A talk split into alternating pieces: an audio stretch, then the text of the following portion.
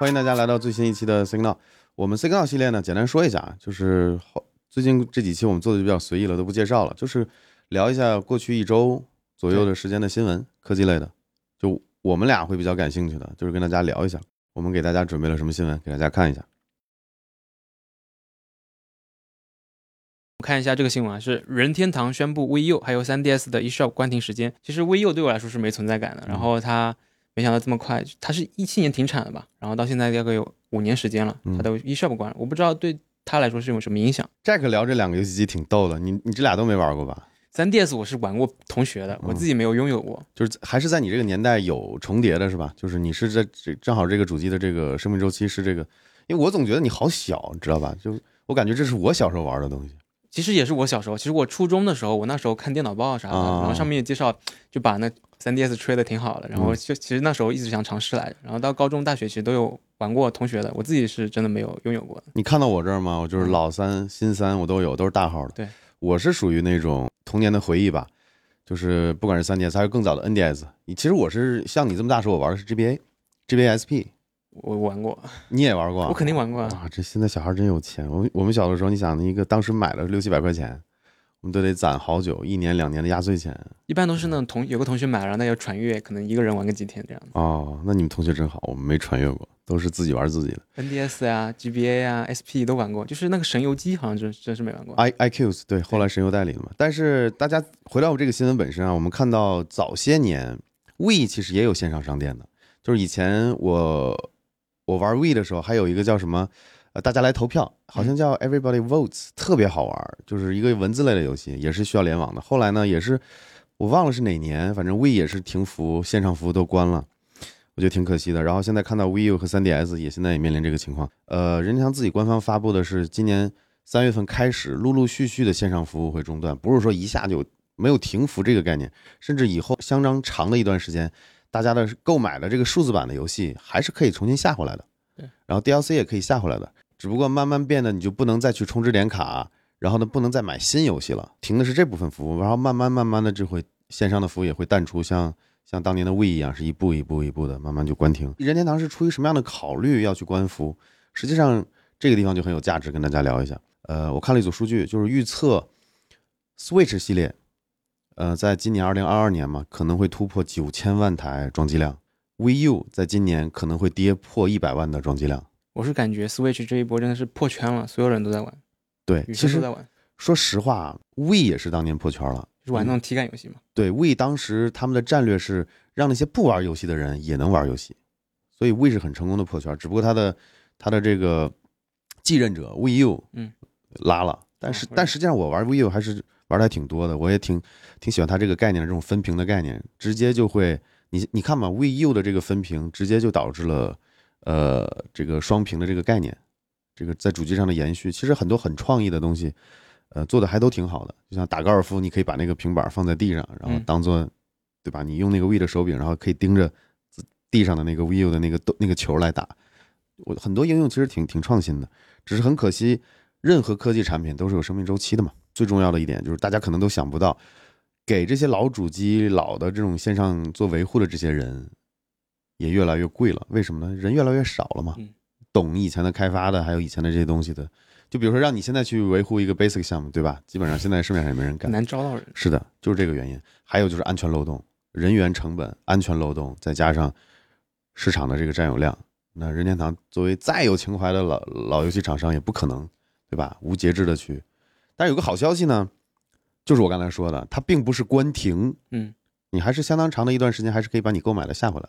这也是引起了很多老玩家的一个顾虑，就是说我买了数字版跟买实体版的区别，就实体版我可以永久珍藏着，对，数字版呢，打很多人就会担心这个某个时间节点你就没没办法下回来了。这个也是，比如说，呃，我记得 VU 是二零一二年的机器吧？是的，你看现在刚好十年嘛，即使任天堂再提供你十年，你可以下载数字版游戏的时间，二十年的时间，跟你买一个卡带其实还是差很久。道理就是这个，所以很多老玩家也会有这方面的顾虑，就是任天堂怎么以后应对这些老的数字版的资产，其实也是值得大家去考虑的。我们看一下这个新闻，欧洲统一充电规格法案年底前通过，拟扩大至笔电、键盘等产品。然后它这个接口呢，它想统一的是 USB-C 接口，嗯就目前比较主流的一个接口。就之前意思就是说，他们只想统一手机、手持设备充电接口统一统一到 USB-C，那现在想扩大到电脑和键盘了是的之，类的，这是好事。哎，我记得你不是做了一个视频去前两天刚发了个视频，就是讲 iPhone 十四，大家疑惑嘛，会不会上 USB-C？嗯然后专门讲了个视频，说去分析它的 Lightning 和 Type C 的优缺点，然后嗯讲分析嘛，会不会上？其实这个法案它出来，其实去年的时候就提出了嘛，嗯但其实它这一直没有通过，嗯到现在其实也没有通过。这个新闻出来之后，它可能要再过一两年的时间，然后再包括通过之后呢，它也要两年的时间去缓冲嘛。也许过了两年、三年，这个法案通过，然后开始实施的时候，苹果已经对对吧？？无线化的手机已经做出来了。我们之前聊过很多了也，对，但是除了手机呢，我觉得，既然他提到他想在比如说键盘啊，还有这些周边配，还有笔记本电脑什么的，也想上 USB-C 接口，我觉得这个法案通过之后，以后市面上这些所有的配件嗯全部统一起来，其实确实是能够给用户做一个便利。在那个 Micro USB 那个标准之前，更早有各种各样的接口。就我记得我以前用那个诺基亚手机，它是那种细细的、长长的哎，那种接口，，对是的，每家都有一个自己的，索尼也有自己的，是的，然后微软也有自己的，然后各个小厂也有自己的。Micro USB 的标准出来之后，好了相当长长的一段时间，嗯就是相当于已经能看到这个趋势了，大家都在用，尽量都在靠这个标准靠了。那现在 USB-C 如果能把这些配件统一起来，也是个好事儿。以后大家可能线不用整那么多了嘛。对，那刚好，对我们我们跟我们跟 Keychron 合作的这个键盘用的也是这个 USB-C 嘛，对吧？可以充电，也可以插上线，直接当有线键盘用。这是我们淘宝店自己在卖的，跟 Keychron 合作的 K 三嗯，很便携，然后是蓝牙机械键盘，然后可以连多个设备，还可以随时切换，然后有很好看的灯效。对。然后我们看一下这个新闻啊，Meta 的 VR 社交平台 Horizon 用户超过三十万。之前其实我们去年的八月份还是九月份已经做过那个视频，嗯，是 Horizon Workroom 是吧？对吧？对对对对对，然后之后好像十二月份我听说它是正式上线，嗯就之前我们用的还是测试版是吧？对，我们现在好像我不知道是不是正式版，有相当长相相当长的一段时间我没再登录了。对，就当时为了做那个视频给大家看一下是什么样子的嘛，我们才那时候那段时间才用了一段时间。呃，Horizon 是个系列，其实看起来就是它是一个，你像它有 Horizon 来办公的，就是 Workrooms，对还有 Horizon Worlds。Worlds 它就是相当于，呃，大家可以在里面构建一些虚拟的一些场景或嗯家里这种，然后邀请朋友一起来玩儿。我看这个新闻说已经突破一万个这种 Worlds，就是建立起来的这个 Worlds，然后它现在还在内测嘛，而且只在美国、加拿大地区，也就是说，我们我们估算一下，我记得以前我们做视频也跟大家算算了一下，这个快四和快四二的销量差不多得有多少，还记得吗？就单 Quest Two 已经超过千万了。对，快速就超过千万了，我估计现在是不是奔着两千万去了？你还得算上快四一。对，所以你看这么大的一个用户基数，其实 Horizon Worlds 现在才三十万用户嘛，嗯，因为它内测嘛。然后，但是不要小看这三十万哦，三个月的时间内以十倍的增长速率达到这个数其，实是很快很快。其实是挺快的。呃，也是小扎嘛，可能想给投资人信心，嗯，因为我看之前看了好多报道，就是说投资人可能对 Meta 公司的这个大力推行 VR 这种 Metaverse 的这种概念表示可能不太理解。看不懂。对，但是明显小扎是有自己的规划嘛。我其实也多次讲过了，我觉得还是挺佩服，敢去这么去大刀阔斧的去尝试新，虽然可能是被逼的嘛，他的这个 Facebook 业务被短视频对对吧？再加上现在青少年离开这个 Facebook 这个生态越来越多，但是怎么说呢？我感觉是好事儿。Meta 也好，小扎也好，扎克伯格也好，他们做牵头人，嗯，作为一个行业的一个巨头去牵头，我总觉得这是好事儿，因为我是一个很坚定的 VR 的一个践行者，觉得这是好事儿。然后等它的这个 Horizon Worlds 放开，不在内测了，全球范围内，对吧？你再去看这个速度增长，我觉得挺夸张的。有空你可以看看它的一些宣传片，就是在虚拟世界里面，虽然是很卡通啊，但是那种沉浸感，大家在一起 party，就其实现在也有一些平台，它去做像 Horizon Worlds 一样的嗯那个元宇宙的世界。嗯，比较出名的应该是 Rec Rooms。对对对 r e c r o o m 是很早的，而且不是在那个 Horizon Worlds 出做了之后才有 Rec Room，他们更早啊，就是相当于有第一代刚有 VR 的时候，这个 Rec Room 就是主打社交嘛，而且 Rec Room 有意思的地方在于，它现在已经超过三千七百万用户了，这么多。对但问题是，嗯，它不是针对全部都是 VR 的，比如说你可以用手机，然后呢，你可以用 Xbox，就是它做了一个生态，但也支持 VR，就大家可以串在一起。所以所以说它就是更广义的元宇宙。，对对，呃，对，你可以这么理解。所以就因为 Rec Room 现在这种傲人的数据嘛，嗯三千七百万用户，小扎他们的那个那个 Metaverse，这个 Horizon Worlds，它也要推出手机上也能接入的。对。然后可能电脑也能接入的。但是体验最好的肯定是 VR 版，就是能让 VR 玩家和手手持平板和手机的玩家也能在一起交互，就打通嘛，打通次元壁。其实我觉得这是个趋势，因为小扎这一步一定要做的，因为你纯从 VR 打造的话，就相当于你现在卖了 Quest，比如说卖了两千万台，那你的 user base potential user base 就这么多，就被 cap 住了。对，就是两千万人。那如果说你能把用智能手机的人，再加上他们自己家的 Facebook，还是个还是个巨头嘛，对吧？把这个生态一引过去，手机上也能用，而且还可以吸引他们去换对成，转化就是转化转，化就是一步一步的这么搞的。所以这个小扎是有，我看得出来他们是有各种方法去往他们的这个最终的认为这个元宇宙的这个服务 Metaverse 去引流的。嗯，对。还有前段时间在海外有个很火的一个叫 Foo Fighters 的一个 concert，一个演唱会，嗯，就是在 VR 世界里面举办的。虽然说体验不太好，我看到 Twitter 上有一堆人抱怨说卡，说八点开始。然后呢，八点七点五十五还连不进去，然后只能看到一个那个加入的按钮，然后点那按钮又没用，又卡死，然后大家好像卡了很久才进去。然后当时是好像是六万人报名，最后好像最高峰只有一万一万六千个人在看 VR 现场的那个演唱会，但是体验大家都还说还是不错的。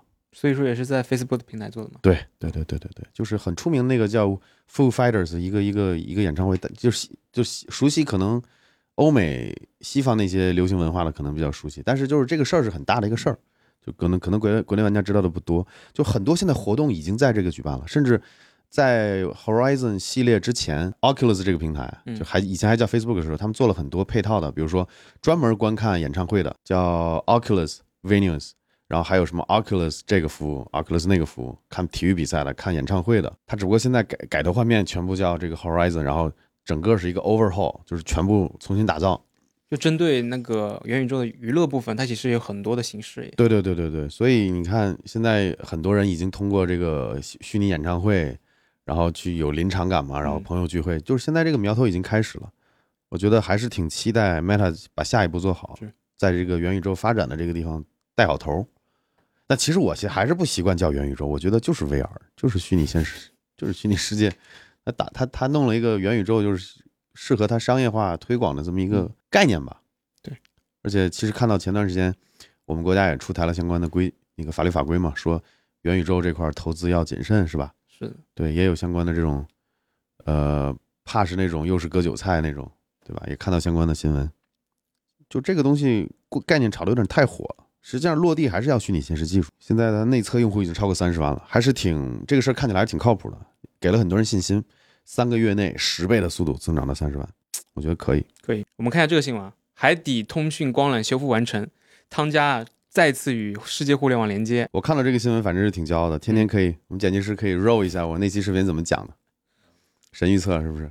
就说这种东西肯定就是当时马斯克嘛，嗯他说想借着这机会搞，我的观点就是想借着这个机会搞一波营销，对吧？就说我们星链其实可以做到的，然后大张旗鼓开始搞了。我说肯定在他弄好之前，对 这个海底前缆就修好了，那无非就是一波营销。你看让我说中了对，这种事儿就很简单，你不可能整个他。我后来看了一下，汤家十万人十万，用星链，那多么糟糕的体验！马斯克不可能，星链只能起到辅助，你让他去当主骨干网，那会被骂死。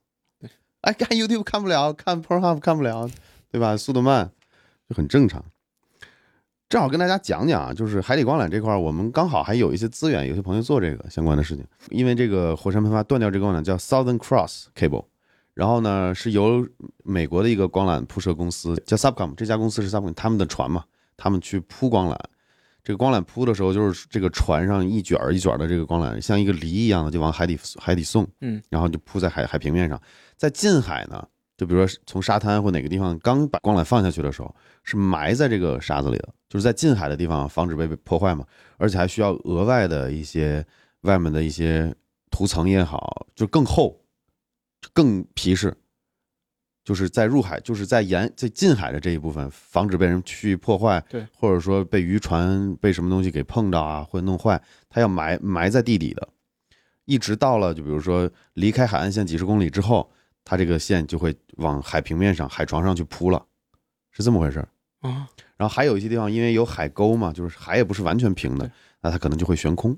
悬空，对啊，就悬在海海里面，它也不不完全是铺在海底的，部分地方是铺在海床上的，有些地方是要悬空的。其实这个还是挺有技术的，就是保持在海里面去稳定的传输数据。其实就是就是就是光缆嘛，就是光纤嘛。嗯它技术可能就在于它的那个光纤外面的包的那些层，对比如说有加固的金属，然后有防腐蚀的涂层，这东西你要说技术，它其实跟我们家用的光纤原理上是一样的。但实际里面传输的是线啊，光纤是很线性。对对对对对，它光纤没有那么粗，也不是一根儿，是好是一大束，哦，一大束，那肯定啊，因为带宽要足够大嘛。对对对，它这是骨干网，就是嗯国际之间的互联，而且很多人都可能不知道，就是我们，比如说大家以为我们，比如说跟看美国的一个视频，嗯对吧？或美国美国网站那个视频，真的就是海底光缆传过来，也也不一定，大概率不是，因为有 CDN 这个东西，对，CDN 就是国际之间的通讯呢，就相当于有一份资料，可能在离我很近的，比如在新加坡那块儿有个有一个有一份储备了，我看到这个东西，可能新加坡那个服务器传给我的，并不是要这个信号要从美国那边过来，只不过这个 CDN 服务器之间呢，通过骨干网去经常做一些同步，所以反正就是花了二十天左右时间嘛，这个光缆就修复了嗯，就没星链什么事儿了。看马斯克，哇，真是不得不佩服商人，又懂技术又懂商人，确实是这样。就每隔几天都有他新闻。对对对对，你看他很会运营，就是我们星链哎大力支持，对吧？对但是没没过几天好了，人家光缆修好估计他肯定知道。我就我上次那个视频我说的很清楚了嘛，我我我当时我怎么说？我说一个大胆预测，嗯，就是这样，他上来跳说我们星链要起到作用了，结果你看他肯定算准了，光缆很快就修好。这个新闻还说什么维修费可能至少一个 million 的美金，我估计不止。一 million 美金感觉不多啊。但是他船、他人员啊、调度啊，我反正这个我也没有没有数据支撑啊，我感觉这个项目不像是一百万美金能拿下来的事。二十天啊，对啊，而且这个船好像是从新加坡干过去的。Subcom 他们负责铺设光缆，也负责维修嘛，嗯可能全球跑，对吧？可能好多船这种维修铺设光缆。我们看一下下个新闻啊，是索尼公布 PlayStation VR 2的外观设计，这个是搭配 PS 5的嗯 VR 的一个头显嘛。嗯。然后最近我是买了个 PS 5，哎呦，然后可以，用了几天之后呢，发现吃亏了，为啥？因为你别说我们工作强度大啊！没有没有没有，我纯粹就是我我觉得可能嗯我不是核心用核心玩家吧，那你买了干啥？也不便宜。体验嘛，挖坑体验咱们地下室不有吗？你随便体验，没见你体验。主要是想自己拥有，对，我跟你讲，就是这就这毛病，就是想买什么你就说，非得找个借口。哎呀，想体验一下，真吃亏了已经吃亏几天了，我还是玩 PC 上面的游戏多。啊！那你都嗯尝试什么游戏了？我发现我尝试了还是上一代它 PS4 里面的，因为没什么 PS 五独占，现对在。就是他送的那些游戏嘛，嗯，有个 collection。OK，这个扯得有点远，就是说这个 VR VR 这个设计吧，我看了一下这个设计图，索尼的外观工业设计还是可以的。哎，你看天天一个 锁狗在那疯狂的点头现在三个锁狗了，啊！你也用 PS 5吧？我不算锁狗三个索尼用，啊，三个索尼用户。那你这么说呢？我索尼用索尼产品多了，以前以前的 Walkman 还有耳机，那都算索尼用户。就它这个外观秉承了一贯的索尼的优秀的工业设计，很漂亮。它的那个手柄，你看它那种圆润的感觉，还有它整个头显。我这样，我泼个冷水，然后我再说一点好，呃，可能有利于这个索尼的话哈。嗯，冷水呢，就是首先在游戏上，真正的 VR 用户、VR 游戏玩家跟主机游戏玩家，它是不完全重叠的，只是部分重叠，所以说人很少。再加上 PS 五这种主机呢，它是游戏主机，它本来强调的就是你不用折腾，不需要升级。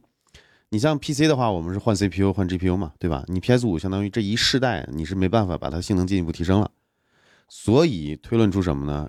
在主机平台上玩 VR 的用户不会很多，这是我的一个大胆的一个结论，我的推测。呃，所以它的东西卖的不会便宜，而且它的效果也一定不是最好的，因为它的 PS 五大家都知道它性能瓶颈就在那儿，嗯，对吧？它一还没办法升级，所以它的比如说头它的头显的显示规格啊、分辨率啊、刷新率啊都不会是一个很高的规则，而且不可升级，而且这个东西是 PS 五独占，就是说你这个头显想在 PC 上用大概率不行。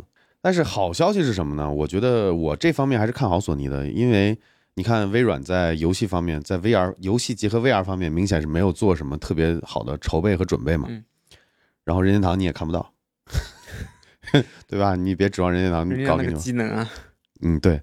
然后索尼这个我觉得还是挺好的，就是能看到他想在这块发力。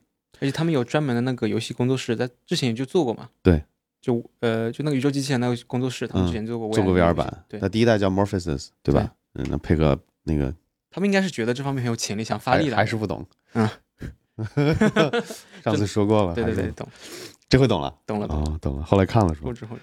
所以这次这个新闻只是爆出来这个外观设计，然后关于性能啊，还有它的进一步的它的 spec 还没有透透露特别多。嗯唯一我看到的就是它里面比较创新的是加了一个振子，对就是可以模拟那种震动感或怎么怎么样的，就是发在脸上，在你脸上，在你脸上震，再你看这，就是可能它是为了提升进一步的这个沉浸感嘛，嗯这是跟别的 VR 头显不一样的地方。其他的反正我能分析的我就说了，还是造型还是挺好看的。然后我觉得你要是在 P P S 五上真有什么 VR 大作，也可以尝试，但是它注定是比较小众的一个一个 VR。你看到现在上一代那个上一代是 PS 五 PS 四 Pro 吧，就支持那个《黄牌空战七》有专属的 VR 关卡。嗯，那个制作团队是妈的割了我好多年，他说。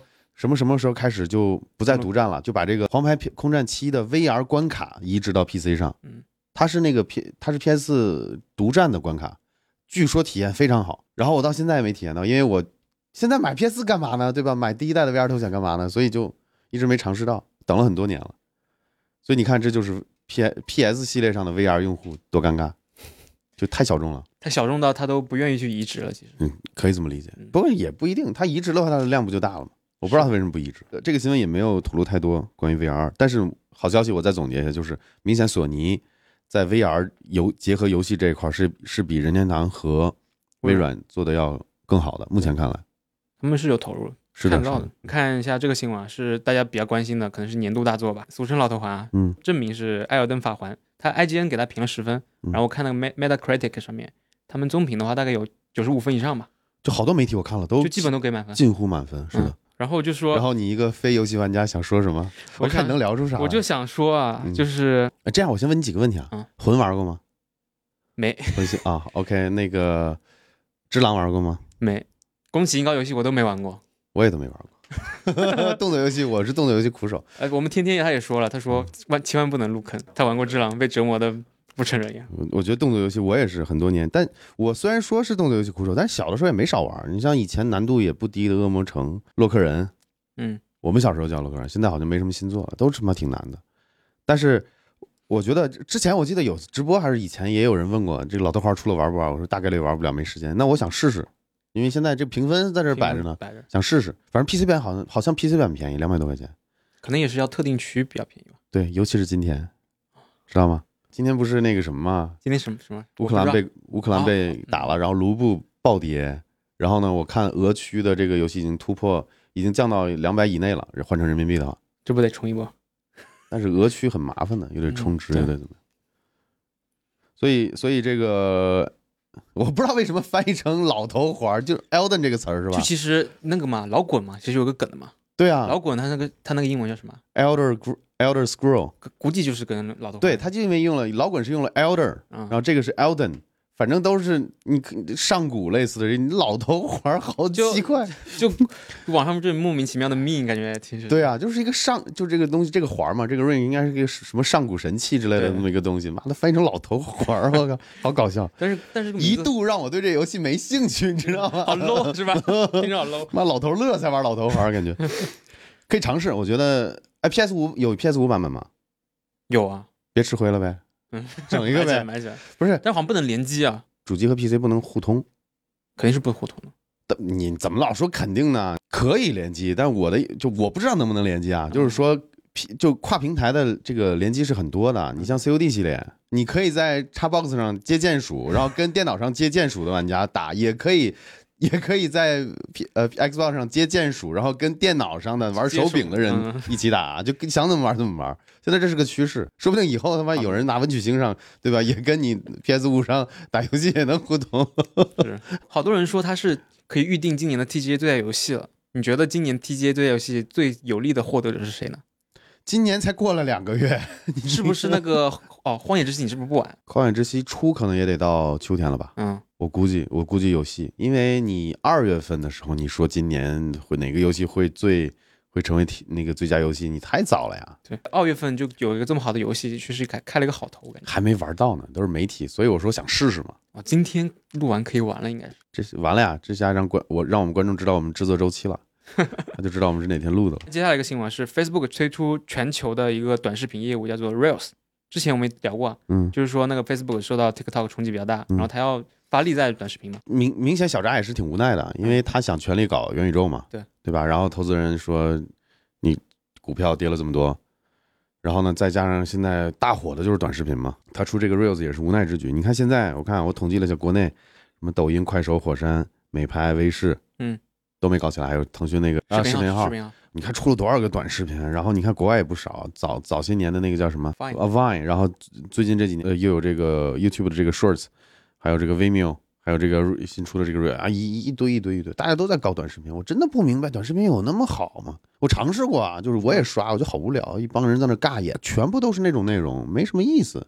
我以为这种东西可能就是那种老老头乐嘛，可能看个几个月，你看个一年半年，知道怎么回事也就腻了。甚至我觉得那些国产的一些，不管是最大的、小的一些软件里面，只但凡它有视频功能的，嗯，它都把那个视频功能做成短视频的形式。对呀、这互联网上一个产品类型爆了，所有互联网公司都来搞，我是最烦这种行为了，就嗯跟风嘛，你又做不做不过人家，人家做起来了你再去跟，我总觉得从上到互联网公司的决策，嗯下到他们这个平台的内容，全部都透露着一股 low 的气息。但我我偶尔也会刷一下，我是我的意思是说，它这个东西。怎么会火到这个程度？我我最多也就是无聊的上厕所时刷一下看一下，结果现在发现很多用户他的时长是每天以小时计的，在这个在这个短视频平台，真的好难理解，是不是以后游戏机上还电脑上也要也要也要有短视频服务了？就以前是各种 feed 流嘛，信息流嘛，嗯现在都是短视频流了，开始。哎呀，真的是好难理解。希望这样吧，快一点，这个短视频这种形态的产品在市场上赶紧完成洗牌，留下那么一两家，然后满足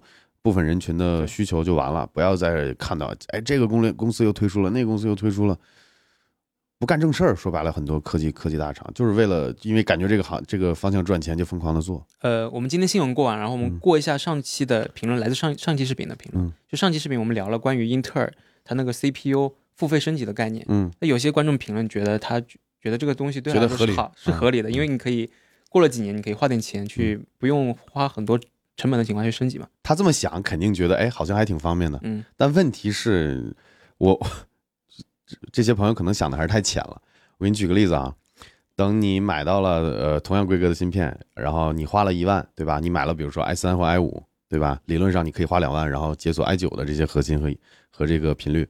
那这个时候呢，市面上大部分跟你一样花了一样钱的，买了 i 三的，哎，通过花两百块钱找人给破解了。那你说你怎么想？你公平吗？你心里想的公平吗？人家花两百块钱实现了两万块钱的性能。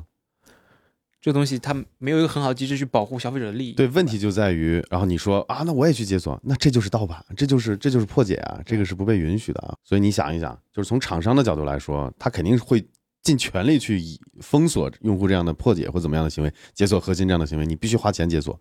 但问题就在于，这个问题的核心在于，你花了这么多的钱，你买到的东西的规格是跟花更多的钱的人是一样的。现在的现行的是什么？你花多少钱，你买到的东西就是能做这个多少钱的事儿，而不是我额外花点钱我就可以把它解锁了。呃，你花了一万块钱，你买到了有两万块钱性能潜力的 CPU，就还是有些观众会觉得，就是这个事情可能便利了他，但是我觉得他想的可能还没有那么深。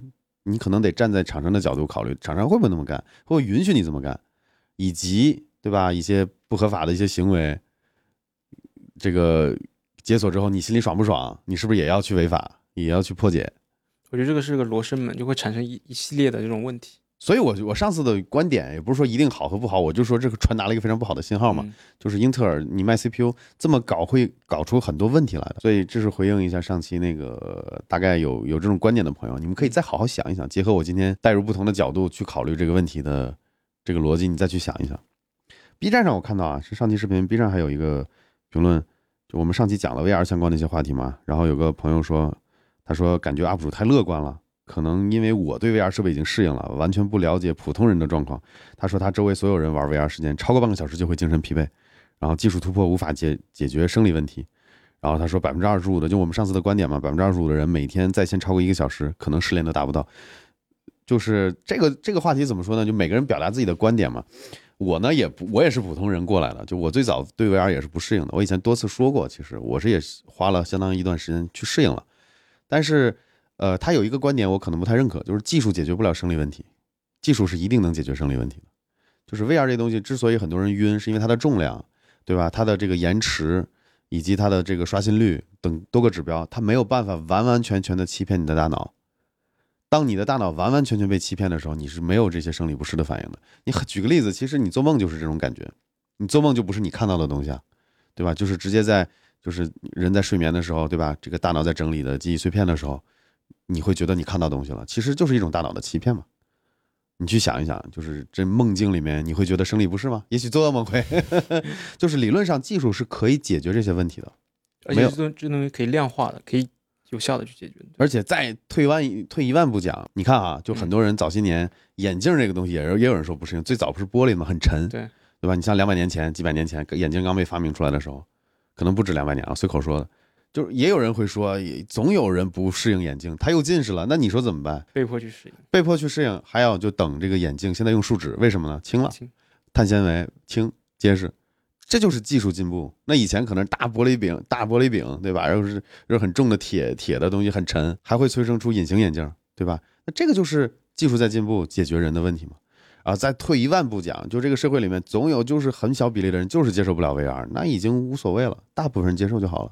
那这是一个趋势，而且 A K 刚才提到那个隐形眼镜嘛，其实嗯未来未来技术成熟也可以做成隐形眼镜的形式呃，理论上可以，但那不知道最小化那种不适感。不知道我们这辈子能不能等到，总觉得做这种这种这种 cutting edge 的这种技术可能看不到吧，我不知道。